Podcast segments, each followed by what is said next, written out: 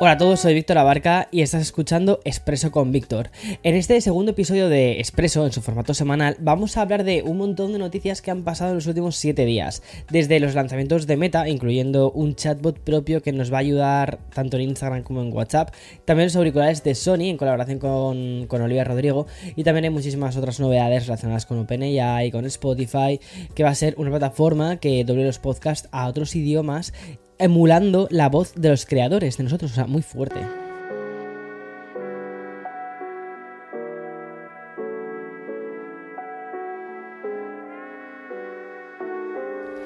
Bueno, pues como ya hicimos la semana pasada en este segundo episodio de, este nuevo formato semanal de Expreso, nos vamos a ir directamente a un evento. Y como si fuésemos bajando un poquito el nivel de, hype, ¿no? y de épica, sobre todo viniendo de la keynote de Apple, el evento de. y también de, después del evento de Microsoft, pues pasamos al MetaConnect, que ha sido la presentación donde Mark Zuckerberg nos daba a conocer las ya confirmadas MetaQuest 3.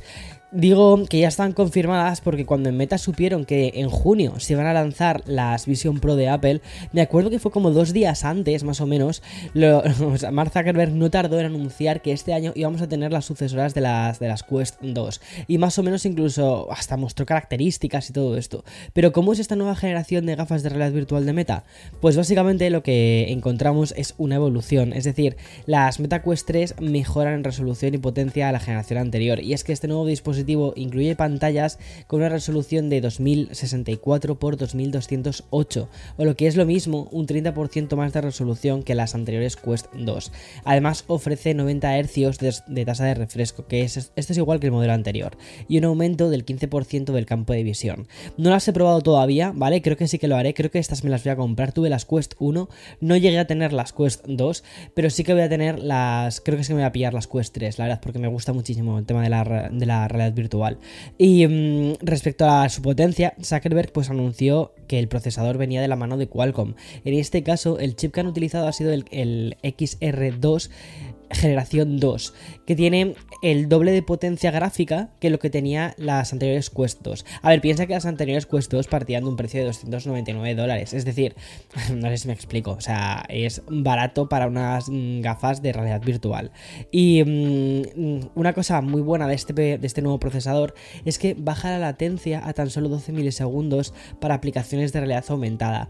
Esto lo que va a hacer es que no sintamos náuseas, ¿vale? Eh, cuando estamos jugando. Esto es algo que, por ejemplo, a ver, yo también te digo una cosa. Al igual que, por ejemplo, cuando hice la review del, iPhone, ¿no? Comenté que el tema de los 60 Hz, del iPhone 15, comenté que el tema de los 60 Hz no es algo que me afecte tantísimo en el día a día. También te digo que a mí, por ejemplo, la latencia no es algo que me mare.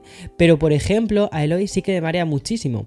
El tema de la latencia, cuando él no puede utilizar, por ejemplo, las Quest 1 porque dice que se marea. Porque cuando gira la cabeza es como que la imagen va un poquito más lento. Y también es una persona que mira mm, con ojo clínico los, los hercios de, las pantallas. Entonces, no sé, quizás es que yo estoy roto, tengo los ojos rotos y, todo me parece bien, pero fuera de broma, o sea, el tema de la... De, o sea, esto es una cosa que se agradece, el tema de que bajen la latencia, sobre todo porque lo que evitas es eso, es el tema de las náuseas. Vale, y mm, esta resolución y también potencia, pues vienen envueltas en un diseño que podríamos definir como un poquito más compacto, más ligero y un poquito más futurista respecto a las Quest 2. A mí personalmente me gusta mucho el diseño de las Quest 3. Además, Meta añade un juego nuevo de lentes, también almohadillas de diferentes colores para poder personalizar un poquito tu dispositivo y como te digo, un peso de 515 gramos. Por cierto, las cámaras exteriores por fin graban en color. Entonces, esto lo que va a hacer es que no solo sea una... Las, las están intentando vender no tanto como una cámara de realidad virtual, o sea, con una, eh, un casco de realidad virtual, sino como un casco de realidad mixta. ¿Por qué? Porque está dejando pasar la información que recogen las cámaras en color. Y aunque quizás la novedad más celebrada es la que unió de alguna manera a Meta con Xbox, y es que Zuckerberg anunció que a partir de diciembre los usuarios de estas Quest 3 tendrán acceso directo al Xbox Cloud. Sí, al servicio de juegos de la nube que es de Microsoft y que te va a permitir jugar de forma stream, ¿vale? Es decir, vas a poder jugarlo en la nube, ¿vale? Al Halo Infinite Infinite, al Starfield. El Starfield no estoy seguro si está en la nube, ¿eh? no lo sé, pero bueno, creo que el Halo fijo. Y mm, eh, básicamente es como si tuvieses una especie de pantalla en dos dimensiones gigante delante de tus ojos. Y eso sí, para aprovechar un poquito esta función, pues los usuarios van a, necesitar la suscripción al Game Pass Ultimate y un mando compatible. Y por cierto, no sabemos aún si esa función también va a llegar a las Quest Pro o a las Quest 2. Yo imagino que no, que lo van a mantener solo en las Quest 3 y ya está. Bueno, ¿cuántos dinerutus va a costar esto? Pues van a ser 549 euros en España y 500 dólares en Estados Unidos. O sea, 499. El modelo de 128. Si quieres más, pues sí que eh, hay uno de 256, que aquí en Estados Unidos son 650 dólares lo que cuesta. En España no sé cuánto cuesta. Pero vamos. Eh, a ver, personalmente considero que está bastante bien de precio. Es muy interesante el precio que han puesto a, estos dispositivos. Y mmm, ya te digo que yo creo que sí que me voy a hacer con uno por simplemente porque se tengo muchísima curiosidad. Bueno, y las MetaQuest 3 no fueron las únicas cosas que se anunciaron en, en este Meta Connect, ¿vale? En el evento este que hizo, que hizo Facebook barra Meta. Y es que Mark Zuckerberg también presentó las nuevas gafas Ray-Ban Meta Smart Glasses.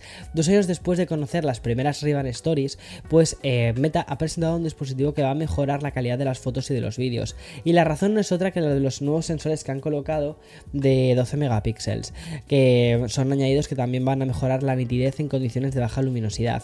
La grabación de vídeo va a permitir 1080 a 60 fps, aunque solo vas a poder grabar clips de 60 segundos, es decir, muy stories todo esto una duración predeterminada totalmente orientada a Instagram, como ves. Eso sí, hay un aumento de la capacidad de almacenamiento y es que pasamos de los 4 GB a los 32. Y Meta además ha apostado por un chip AR1 generación 1 de, Qualcomm. Y respecto al sonido, Meta ha agregado 5 micrófonos integrados que pueden grabar audio espacial. Y otras herramientas eh, que me parecen también interesantes son la activación cuando se graba vídeo, algo que va a hacer que las personas que están alrededor del usuario pues puedan ser conscientes de ello, ¿vale? De que te están grabando. Este dispositivo va a salir a la venta en Estados Unidos a 299 dólares o 379 con el modelo de lentes de transición. Y lo va a hacer el día 17 de octubre, aunque no hay fecha de momento para otros países como por ejemplo España. No sé si te soy sincero si va a salir en España, porque me parece que, o en Europa en general, me parece que es un producto bastante complejo. Y al final no dejan de ser unas gafas a 379 dólares, que pueden ser como unos 450 euros. Un dispositivo bastante elevado de precio em, y con funciones un poco limitadas. Y sobre todo que por temas de privacidad, y ya sabes como en Europa em, es, con la privacidad, pues puede ser complicado. Bueno, y voy a terminar con Meta Connect, pero con el otro gran anuncio que hizo Mark Zuckerberg. Y en este caso no fue relacionado con hardware, sino con la apuesta de Meta por la inteligencia artificial. Y me estoy refiriendo a Meta AI y es el nuevo asistente de inteligencia artificial diseñado por la compañía, una herramienta que quiere competir directamente contra el chat GPT, que es em, el, nuevo, el nuevo Bing de Microsoft, ¿no? Y lo va a hacer partiendo de una ventaja que solo existe en Meta, que son las aplicaciones que hace Meta. Ya sabes, tienes eh, Facebook, tienes WhatsApp, tienes Messenger, tienes, bueno, pues eh, todo eso va a estar ahí. ¿Qué significa? Bueno, pues que la inteligencia artificial presentada por Meta va a permitir además interactuar sin aplicaciones independientes y sobre todo de la base de WhatsApp em, o Instagram que ya tiene, pero vamos a ir por partes porque no solo han anunciado que tengan una inteligencia artificial, sino que vas a poder utilizar celebrities, o sea, o, mm, hablar con celebrities.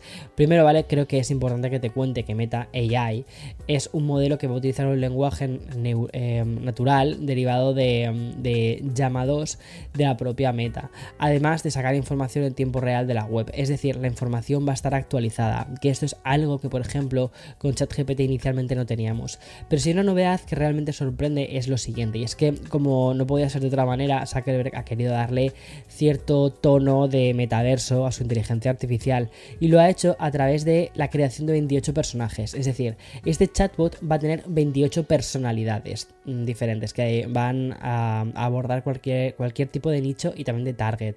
Y mm, es que además estos 28 personajes de este, de este chatbot de Meta vienen con voces de celebrities. ¿Vale? Vamos a tener desde Kendall Jenner a MrBeast y también vamos a pasar por estrellas de la NBA como mm, Chris Paul o Wade y también artistas como Snoop Dogg o iconos de la vida como Paris Hilton. Y mm, esta es la forma en la que Meta le va a dar ese punto diferencial a su inteligencia artificial, aunque de momento solo va a estar disponible en Estados Unidos. Y ya que estamos hablando de chatbots, te voy a contar muy rápidamente una novedad desde OpenAI que ha anunciado esta misma semana. Y es que ChatGPT también se ha actualizado. En este caso, el, el gran update de la herramienta de inteligencia artificial es que va a mejorar las conversaciones de voz. OpenAI confirma que ahora estas conversaciones de voz bidireccionales están basadas en un nuevo modelo de texto a voz con una calidad de audio más parecida a las de las voces humanas. Y en la misma línea señalan que se ha creado hasta cinco voces diferentes para poder ofrecer más personalidades. Eso sí, aquí no esperes el salseo de que tiene Meta, ¿vale? Con Paris Hilton o, con una Jenner. Pero aún hay más. Y es que los usuarios de dispositivos de iOS y de Android también van a poder enviar imágenes para consultas en todas las plataformas. Es decir, vas a poder enviar una foto de un dispositivo para consultar su funcionamiento o enviar una foto de tu nevera para que te planifique la compra de la semana. Y en un ámbito más académico, pues resolver problemas matemáticos a través de imágenes. Ya por cierto, vale, esta misma semana OpenAI también anunció que ChatGPT ya es capaz de responder a las preguntas que requieren de información actualizada. ¿Te acuerdas lo que te contaba justo antes? Pues eso. Y es que por fin el chatbot va a ser capaz de buscar información en tiempo real. Eso sí, este update quizás es el más solicitado de, ChatGPT, pero solo va a estar disponible para los usuarios de los planes Plus y Enterprise que utilicen el modelo de GPT-4. Pero, pero existe una forma también de poder utilizarlo. Y es que si utilizas Bing, ¿vale? Bing ya está conectado con eh, ChatGPT 4, o sea que ahí te lo dejo, las consultas. O sea, para que puedas realizar consultas de cosas que están sucediendo en el momento. Y... Aunque hay alguna noticia más sobre inteligencia artificial, vamos a hacer un pequeño bloque de dispositivos y empiezo por el que me ha llamado más la atención esta semana. Y es que no creo que solo me haya pasado a mí, quizás también te ha pasado a ti. Y es que el disco de Olivia Rodrigo pues está bastante guay, ¿no? Pues bien, Guts no es el último lanzamiento o el único lanzamiento que, está haciendo esta cantante. Y es que esta misma semana también ha anunciado una colaboración muy interesante. Porque Olivia Rodrigo también ha colaborado con Sony para el lanzamiento de unos auriculares de edición limitada. El nombre del dispositivo es el Linkbuds S, que ya los teníamos, ya existían por Olivia Rodrigo, por lo que te puedes imaginar que se trata de una versión personalizada por la cantante de los de los de los eh, S. Y esto significa que hay muy pocos cambios a nivel de hardware, pero que lo que más, eh, o sea, lo que han hecho realmente son cambios que se van a ver a simple vista. Un poco como la colaboración que hizo Lady Gaga con Beats, ¿no? Hace muchísimos años. Si sabes de lo que hablo, sabes de lo que hablo.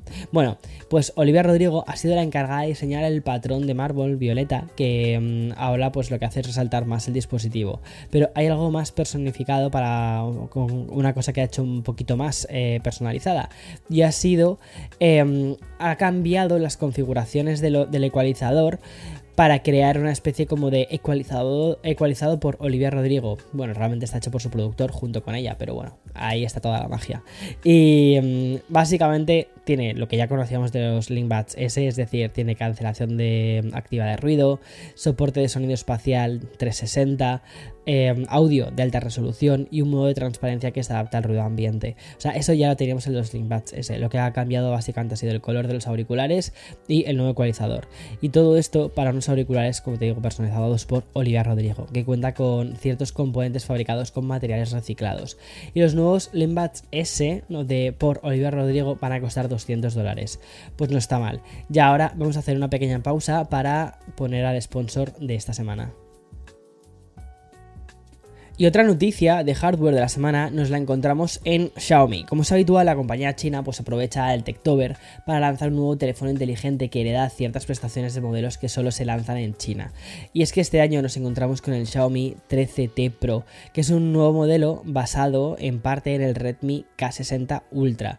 Pero a diferencia de este último, el nuevo 13T Pro viene con mejoras en el apartado fotográfico que lo convierten en un smartphone muy muy interesante. Y es que Xiaomi ha añadido ciertas características que vienen directamente de Leica y el resultado es un teléfono con una cámara principal de 50 megapíxeles con un sensor más grande para una mejor calidad de imagen y sobre todo que deja pasar más la luz. Además, este nuevo Xiaomi incluye una cámara telefoto de 50 megapíxeles y una cámara ultra gran angular de 12 megapíxeles. Y es importante, ¿vale? Destacar que las tres cámaras cuentan con modo de color que lo han llamado, o sea, tiene como dos modos, ¿vale? Tiene el Leica Authentic, que lo que hace es como replicar el look eh, de la de las Leicas. Y luego tiene también en Leica eh, Vibrance, ¿cómo es? Vibrarencia o algo así, o sea, más o menos. Que bueno, lo que hace es como saturar un poquito más la imagen, porque ya sabes que a veces las Leicas bajan un poquito la saturación, ¿sabes? Lo hace como, hace bastante contraste y baja un poquito la saturación. Bueno, pues la, la Vibrance lo que hace es aumentarle así un poquito, un poquito más. Bueno, respecto al procesador, curiosamente, Xiaomi ha implementado el MediaTek Dimensity 9200 Plus y mm, por su parte, la pantalla es de 6,7 pulgadas, tamaño ya que es como la habitual, es AMOLED, 144 Hz de refresco y ofrece un brillo máximo de 2600 nits, flipas. Ya por último, vale, hay que destacar la batería que es de 5000 mm, eh, con una carga rápida de 120 vatios. O lo que es lo mismo, vas a poder cargar el smartphone de 0 a 100 en 20 minutos. Es una locura, o sea. Y luego el precio de salida me ha parecido muy bueno. Y es que en España sale a 799 euros. Bueno, no puedo pasar por este expreso sin contarte lo que está por venir en las plataformas de streaming. Y es que a partir del 1 de noviembre, Disney, Disney Plus va a limitar el intercambio de las cuentas entre usuarios canadienses. Es decir, solo va a permitir el uso de perfiles dentro del mismo hogar, salvo que pagues el costo adicional básicamente lo mismo que ha estado haciendo Netflix durante estos últimos meses. Y es que el boom de las plataformas pasó de largo y lo que ha quedado es un cansancio de usuarios y muy pocos beneficios para las compañías. Por esto, Netflix ha señalado el camino poniendo fin al uso de cuentas compartidas sin pasar antes por caja. Y Disney va a ser la plataforma que replique esa táctica. De momento lo van a poner a prueba en Canadá, pero avisando que se va a expandir por el resto de países. Además, van a aprovechar este anuncio con Disney Plus también informo que el 1 de noviembre va a llegar también a la propia Canadá, pero también Europa las nuevas tarifas con anuncios. Bueno, o sea, me parece muy, muy curioso, ¿vale? Cómo se ha generado. O sea, tuvimos como unos años dorados del streaming y creo que esos años dorados ya han pasado, o sea, han pasado a mejor vida. En fin, creo que lo más cauto es ser muy consciente y muy, muy realista con uno mismo de qué plataformas son las que realmente quiero ver e ir suscribiéndose y desuscribiéndose a medida que las vayas necesitando. Bueno, vamos a volver a hablar de inteligencia artificial, pero a un nivel muy parecido al que ya te conté la semana pasada, cuando te informé de los planes de YouTube de doblar a los creadores en otros idiomas, que esto es algo que de verdad me parece que es una locura. Estamos experimentando, te, voy a contar una cosa, estamos experimentando con esto, ¿vale? De forma interna. Em, no a través de cómo lo hace YouTube, porque todavía no nos han activado las, las funciones, pero sí que estamos utilizando aplicaciones de terceros para llevar el canal de, de Víctor Abarca. Suena un poco raro hablar como en tercera persona, pero bueno, ya sabes, el, canal de, mi canal de YouTube. Eh, para llevarlo a, inglés, japonés y alemán, de momento, ¿vale? Es un poco locura todo esto, pero la verdad es que nos está sorprendiendo lo sencillo que, puede llegar a ser el crear una réplica de mi voz y hacerlo en, otros idiomas. Lo que pasa es que no queremos hacerlo simplemente como eh, control C, control V y ya está, ya está eh, pasado a otro idioma, sino que queremos hacer un double check de que todo lo que que estoy diciendo efectivamente esté correcto tanto en alemán como en, como en japonés. Entonces, esa está siendo un poquito la parte más complicada, la de revisión y verificación, pero creo que puede ser muy, muy, muy, muy interesante. Bueno, y como te decía, ¿vale? Eh, es que esto de las voces de inteligencia artificial no es algo que se vaya a quedar aquí, creo que va a ser algo que vamos a ver el año que viene muchísimo, o sea, de forma muy, muy, muy, muy mm, masiva. ¿Vale? Y es que eh, esto también está sucediendo con Spotify. Y no me estoy refiriendo solo a las canciones, sino a los podcasts. El futuro ya ha llegado para revolucionar un mercado saturado que podría aliviarse bastante si los podcasters llegásemos aún a más países de otras lenguas. Te cuento un poco. Resulta que Spotify ha desarrollado una herramienta de inteligencia artificial que va a permitir traducir los episodios a diferentes idiomas. Básicamente, e igual que como te contaba con, con YouTube, se va a poder emular la voz de los podcasters, pero en otras lenguas. Spotify estuvo probando esta nueva herramienta entre los, entre los siguientes podcasts de, que son como súper grandes, que es el de Armchair Expert, de Diary, de, Diary, no, es la, Diary of a CEO, eh, o The Ringers Bill Simons. Algunos episodios de estos podcasts generaron traducciones de voz impulsadas por inteligencia artificial en idiomas como el español, el francés y el alemán. Claro, hay que decir que siempre parten del inglés y lo traducen a otros. El resultado ya está disponible, o sea que lo puedes escuchar. Y es que los episodios traducidos por la voz de los creadores de Spotify ya pueden ser escuchados si quieres ver un poquito la, la prueba. De hecho, la plataforma de streaming se ha decantado por el español como el primero de estos idiomas y próximamente ya van a llegar las versiones en francés y alemán. También creo que este es un muy buen punto porque creo que va, va a ayudar a, a, que la creación de, de podcast sea, pues, eh, y también para, para encontrar, o sea, mira, a ver, a ver, como, Víctor, mmm, construye las ideas, ok, y luego habla, ok, ya la tengo construida. Vale, el tema es que en español los podcasts no están funcionando, por una sencilla razón, por la publicidad. Eh, las marcas no están invirtiendo demasiado dinero en, los podcasts en español. Entonces, me parece muy interesante que Spotify esté haciendo lo justo al contrario del inglés al español, porque eso significa que va a haber muchos más podcasts en español. También va a haber mucha más competitividad, pero cuando exista todo esto, también lo que va a suceder es eh, que va a haber más anunciantes en el mercado hispanohablante, lo cual es muy, muy, muy interesante para la gente que ya hacemos podcast en nuestro idioma. Entonces me parece que no es tan mala idea llevar estos podcasts al español, porque creo que el mercado en general se va a beneficiar de todo esto. Los, como te digo, ¿vale? Eh, los episodios traducidos ya se pueden escuchar y próximamente van a llegar versiones en francés y alemán. Si tenemos en cuenta que Spotify cuenta con 100 millones de usuarios que escuchan podcasts a través de sus plataformas y unos 5 millones de programas disponibles en 170 mercados, pues como te puedes las opciones de inteligencia artificial son infinitas. Quizás lo que tendría que hacer es hablar un poquito más despacio para que en algún momento escuchases Expreso con Víctor en alemán, por ejemplo. Bueno, quizás todo esto está más cerca de lo que piensas. En fin, mil gracias por escucharme otra semana más y nos vemos la semana que viene. Chao, chao.